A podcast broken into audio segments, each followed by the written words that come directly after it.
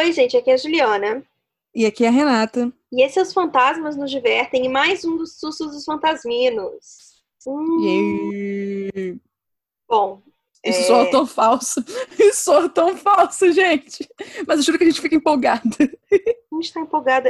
Às vezes a minha voz ela não condiz com o que eu sinto.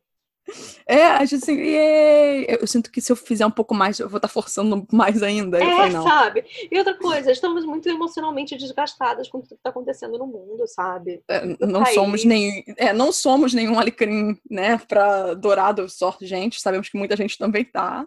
Entendeu? Mas é assim, né? Não, não eu tô, agora eu tô justificando a nossa falta de entusiasmo com isso, entendeu? Não, sim, total. Mas eu gosto de falar também. Nós sabemos que não somos as únicas. Entende? Assim, sabemos... eu gostaria de ser um floquinho de neve, mas não sou, sabe? Então. Tamo ah, aí, floquinho né? de neve derrete, né, Juliana? É verdade. Pra manter o coração aquecidinho que nem Ola. bom, é muito bom. É, depois dessa grande viagem, a gente vai começar, obviamente, a ler os e-mails que vocês enviaram para fantasmasnosdivertem.gmail.com. Então, vamos lá. O primeiro é da Micaele e se chama Ocorridos Fantasmagóricos da Minha Vida. Bom, olá fantasminos e fantasminas. Sou Micaele, moro na Paraíba, na cidade de Campina Grande. Minha vida sempre foi marcada por pequenos acontecimentos inexplicáveis. Tenho até a história de pombagira que baixou na minha mãe, mas essa história eu vou deixar para outro dia. A primeira não aconteceu comigo, mas sim com meu pai logo após a morte do meu avô quando eu ainda era muito criança. Ele contou que um dia estava deitado na cama e sentiu alguém deitar do lado dele. Não viu quem era porque estava de costas, mas supôs que era minha mãe. Mas logo que pensou nisso, ele escutou ela na cozinha preparando o almoço e quando virou, não havia nada lá. Observação. Eu era muito pequena para subir na cama e minha irmã era um bebê ainda. Outros acontecimentos estranhos que aconteciam muito eram vultos estranhos que eu via. O mais estranho é que não era só um tipo de vulto, em si dois. Um era bem alto e preto e o outro bem pequeno e branco. Outra coisa que me aterrorizava demais quando era menor eram as vozes me chamando. Sempre era muito longe e quase imperceptível. Mas uma noite eu estava acordada e quase eu sempre era a última a dormir, então eu era encarregada de apagar a luz da sala quando fosse para o quarto. Quando eu botei a mão no interruptor, eu ouvi a voz da minha irmã chamando alto e claro meu apelido, Mika. E da sala dava para ver a cabeça dela deitada dormindo. Só apaguei a luz e saí correndo para o quarto que dividia com ela na época, morrendo de medo e pavor. E em nenhum momento ela se mexeu ou disse algo. E se fosse ela me chamando, realmente, eu sei que ela não aguentaria ficar tanto tempo parada sem estar dormindo.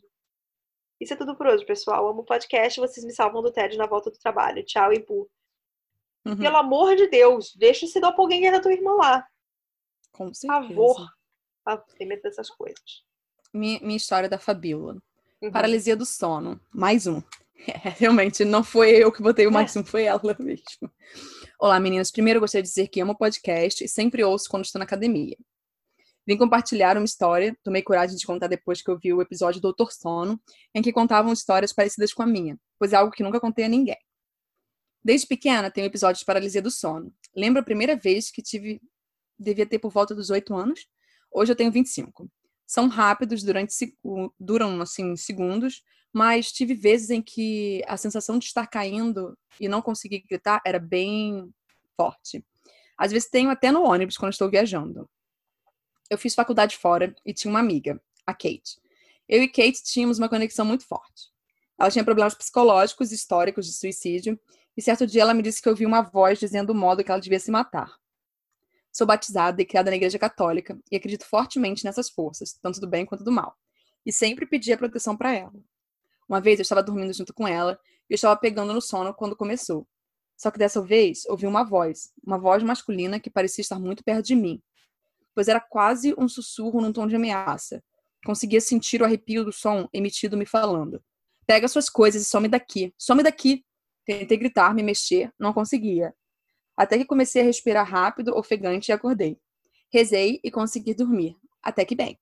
Isso é algo que me atormenta até hoje, pois sentia que essa voz não me queria por perto, e sempre penso se não é a mesma voz que ela escutava. Ainda tem alguns episódios, mas nunca mais tive algum que me deixou com medo igual a este. Enfim, desculpa pelo texto longo e obrigada por lerem até aqui. Adoro vocês. Beijos. É isso. Ai, gente, medo de vozes. Eu não posso com essas coisas, não. Bom. É, com certeza. Podia ser. Eu fico pensando nessa conexão que as duas criaram e tudo mais. E ela, na verdade, era um empecilho no caminho. Hum. Uhum. Próximo e-mail é do Murilo e se chama minha experiência com espíritos e como isso me fez nunca mais perder a minha carteira. Aí eu gosto desses nomes assim, a gente fica esperando. Cadê a carteira? Cadê a carteira? É, exatamente. Eu vou, tô, tô como? Vou ouvir agora esperando a qualquer momento a carteira. É. Bom, olá Juliana e Renata. Meu nome é Murilo e sou um recém-ouvinte do podcast. Comecei a ouvir literalmente na madrugada da data de envio deste e-mail e não consigo parar de ouvi-lo. Ainda não estou nos episódios atuais, porém necessito compartilhar uma história que somente eu e meus dois gatos sabemos. Ah, eu adoro isso, viu? Os gatos sabem disso. Tá ótimo. Murilo, te entendo.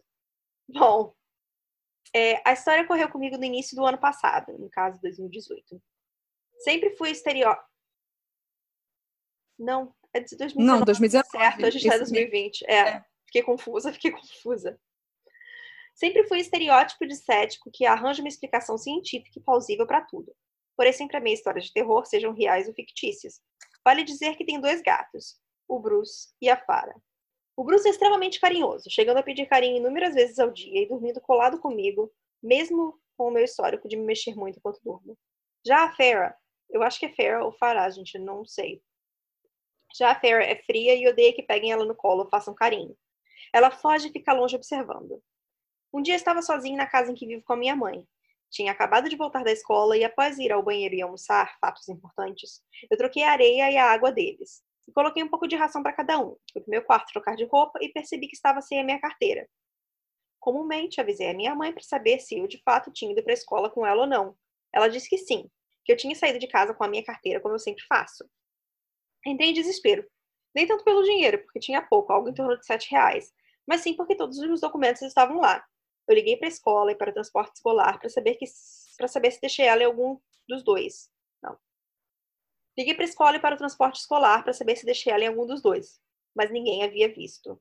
Eu estava revirando meu quarto quando ouço um barulho vindo da sala, como se alguém tivesse caído. Nessa hora gelei, pois meus gatos não são tão pesados para fazer esse som e eu estava sozinho. Meu primeiro pensamento, visto cético que sou, foi que alguém estava dentro de casa, Peguei um canivete que eu comprei só porque era bonito, pois nunca cheguei a afiá-lo e pensei que ao menos fosse intimidar quem quer que estivesse ali. Quando eu cheguei na curva que tem no corredor do meu quarto para a escada que leva para a sala, eu vi de canto de olho uma figura preta. Não um vulto ou algo do gênero. Eu ainda tentando racionar o que aconteceu, desci as escadas de guarda alto, ainda acreditando ter alguém ali. Na ponta da escada, meus dois gatos estavam olhando fixamente para frente em posição de ataque. Sabe aquela pose arqueada com o rabo em riste, mostrando os dentes, fazendo aquele barulho similar a uma cobra? Eu travei no degrau que estava. Tinha caído a ficha de que quem estava na minha casa não era necessariamente uma pessoa física. A Fer deu um miado alto e correu até o meu pé. Ela começou a acariciá-lo com a cabeça e a costela, como os gatos normalmente fazem. Mas ela nunca faz isso. Ela odiava carinho e afeto. Enquanto isso, Bruce olhava para a sala em direção à cozinha. Decidi terminar de descer as escadas e, chegando na sala, peguei os dois, um em cada braço, e decidi ir até a cozinha. Estava determinado a expulsar esse fantasma, mesmo que seja na base do soco, eu só quero dizer hum. que eu não consigo pegar meus dois gatos cada um em cada braço, porque eles ficam desesperados. eles gostam de colo, uma tem que ter dois braços ali. É, vale dizer que no corredor da sala para a cozinha tem o um banheiro. Banheiro esse que eu fui assim que cheguei em casa. Obviamente, direcionei meu olhar para ele, pois vai que o fantasma quer me pegar de surpresa. No fim, a surpresa foi minha, pois no chão daquele banheiro estava a minha carteira, que começou toda essa história. Provavelmente ela caiu do meu bolso quando eu baixei a calça. Quando peguei, eu ouvi aquele barulho de novo. Novamente, parecia que alguém tinha caído, mas dessa vez estava na cozinha. Saí do banheiro e fui em direção à cozinha. Na cadeira onde eu tinha sentado durante o almoço, estava sentada a figura que eu vi, e vi nitidamente que ela era de fato totalmente preta. Era uma cor além do é, tralha 0000, aquele do código, né? Eu posso jurar que ela usava um chapéu fedora, ou isso, ou sua cabeça era deformada. Toda essa situação na cozinha aconteceu em segundos, porém parecem horas. Eu já tinha aceitado minha morte mas quando achei que meu fim tinha chegado, eu ouvi nitidamente um de nada, e a figura desapareceu como antes. Eu ainda em choque, parado na cozinha, na mesma posição por alguns bons minutos, enquanto tentava racionalizar o que aconteceu. Cheguei à conclusão de que aquela entidade apareceu ali para me ajudar. Não entendo o porquê de ser uma situação tão trivial, visto que provavelmente eu acharia a carteira cedo ou tarde, já que ela estava no chão do banheiro, e desde então trago para mim que essa entidade, caso esteja por perto, é para me ajudar. Eu decidi chamá-la de entidade, pois ela nunca chegou a se apresentar, nem dizer o que era ou quem era. Nunca mais a vi, meus gatos também nunca mais agiram daquela forma. Nunca entendi o que aconteceu naquele dia, mas juro por tudo que existe de mais sagrado que aconteceu e que eu nunca mais tratei essas histórias de fantasma da mesma forma. Bom, perdão pelo e-mail extremamente longo para uma história tão simples e desejo a vocês muito sucesso. Obrigada, Murilo. Beijos. É, obrigada. É, é, que quando a gente vive o negócio é que a gente. É, né? A gente não quer muito viver essas coisas, né? Mas aí quando vive, você fica. É, realmente vou parar de duvidar. Foi um. Ih, ferrou, né? Vamos lá. Hum. É, esse e-mail se chama Alucinações, Visão Distorcida e Afins. Oi, gurias, tudo bem? Então, eu sou a Dani. E eu gosto demais do podcast de vocês e pensei em compartilhar esse meu inferno pessoal de quando eu era criança. Tô com 21 anos agora e quando eu tinha uns 6, 7, eu tinha algo que alguns podem chamar de paralisia do sono. Mas pelo que eu me lembro, eu me mexia muito bem e conseguia gritar, etc. Enfim, eu morava em um apartamento onde só tinha um quarto e eu dormia um beliche com minha mãe. E toda noite eu acordava de madrugada e via algo na porta ou além dela. No caso, a porta dava direto para a sala. E eu gritava, minha mãe acordava e tudo sumia. Sei que vocês gostam de e-mail longo, então não vou me desculpar por isso. Seguindo. Relaxa, não é um e-mail longo. eu não lembro de tudo que eu já vi, mas o que mais me marcaram foram uma caixa de papelão imensa na minha porta, não sei também, não faz sentido até hoje. Uma vez que eu olhei para a sala e tinha um baile acontecendo, tipo aqueles bailes antigos, pessoas com roupas de época e uma música lenta tocando, e foi aterrorizante demais. E o pior de todos que foi quando acordei e em cima da minha cama tinha um boneco de ventríloco do tamanho de uma criança de uns três anos olhando para mim. E eu chutava e gritava ele. E ele continuava vindo na minha direção, até que minha mãe se levantou e ele sumiu.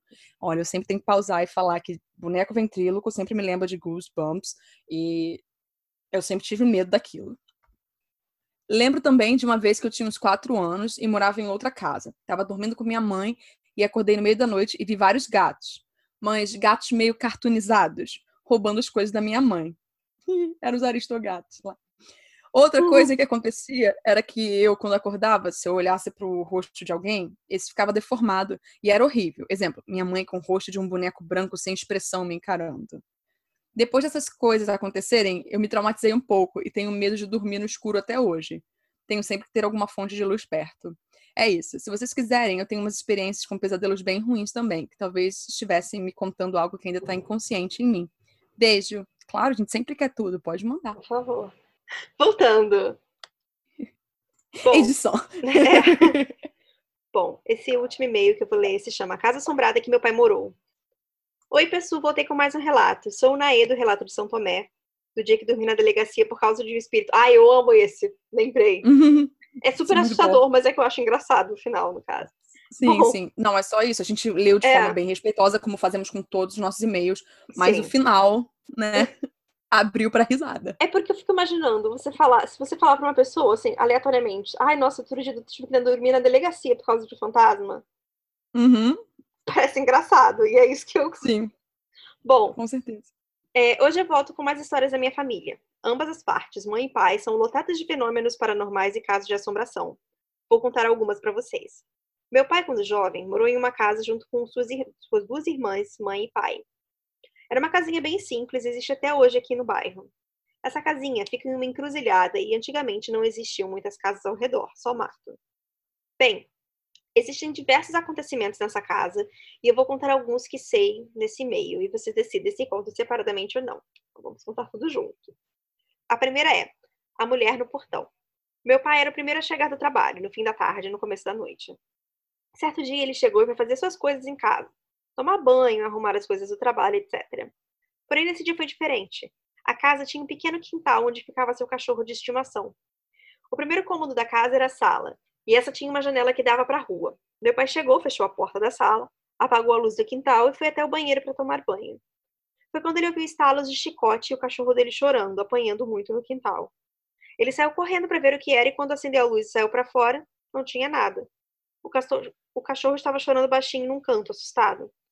Meu pai achou que tinha ouvido coisa, entrou para dentro novamente, foi só apagar a luz e esperar um pouco que aconteceu a mesma coisa. Dessa vez meu pai deixou a luz do quintal acesa e a porta aberta. Nesse momento, ele ouviu um choro de uma mulher vindo de fora. Caminhou até a janela da sala, retirou o papel que tapava o buraco no vidro. Então ele viu, grudada no portão, uma mulher romani chorando muito, olhando para o quintal. Meu pai saiu para fora para ver o que ela queria e, nesse momento, ela simplesmente desapareceu. Ele conta que chegou a ir até a encruzilhada para ver se a mulher estava caminhando em uma das direções e nada. Quando contou para minha avó, ela disse que era um espírito chamado Maia Mulambo que chorava quando via animais apanhando. Eu acho curioso, porque esse é o nome de uma entidade da Umbanda, e minha avó era extremamente evangélica. Mistérios da família. A segunda é O Homem de Preto. Outro relato nessa casa que assustou na minha família na época foi o Homem de Preto. Ele, ele apareceu para duas tias minhas, mas elas se recusam a falar muito sobre isso. Elas não gostam e sempre acabam desviando o assunto. Quem me contou foi meu pai. Minhas tias dormiam em uma beliche. A mais velha em cima e a mais nova embaixo. Certa noite, enquanto dormiam, minha tia mais velha começou a resmungar, como se estivesse com falta de ar e não conseguisse falar. Ela se debatia muito, como se estivesse pedindo socorro. Quando minha tia mais nova acordou, ela viu um homem de quase dois metros, com uma capa e um chapéu preto, enforcando minha tia na cama. Ela gritou e minha avó correu para o quarto. Quando acendeu a luz, não havia mais nada. Sei que nessa casa já rolou de tudo, desde chinela que andava sozinha, chuveiro que ligava à noite, até exorcismo com uma amiga da minha tia.